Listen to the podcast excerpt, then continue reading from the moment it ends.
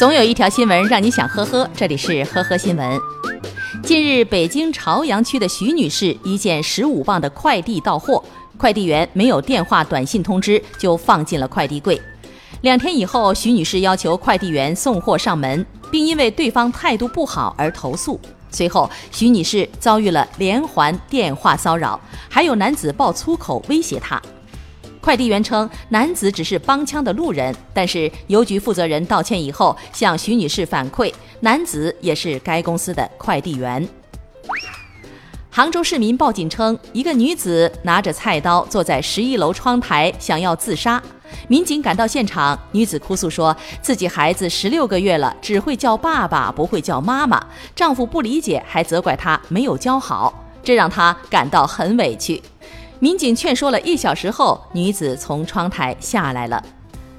六月二十八号，福建清流舞狮用点穴将散打冠军打倒的视频引起了热议。视频显示，散打冠军倒地后浑身抽搐，解说员大喊“点到了，点到了”。多位武术专家质疑该比赛涉嫌造假，网友质疑该散打者涉嫌配合表演。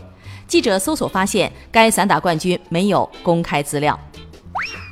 六月三十号凌晨五点多，广东深圳已在建的立交桥桥梁垮塌，起因是一辆运渣车撞到了桥梁的支墩。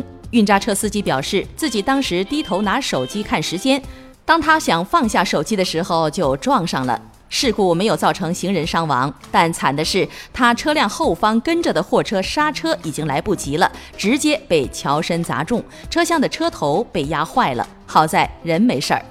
交警部门表示，运渣车将承担此次事故的全部责任。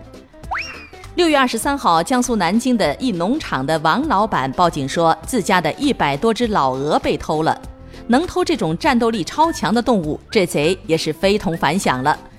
民警赶到现场，鹅圈室确实是完好无损，但是老鹅们也确实是不见了。咋就能够晚上凭空消失了呢？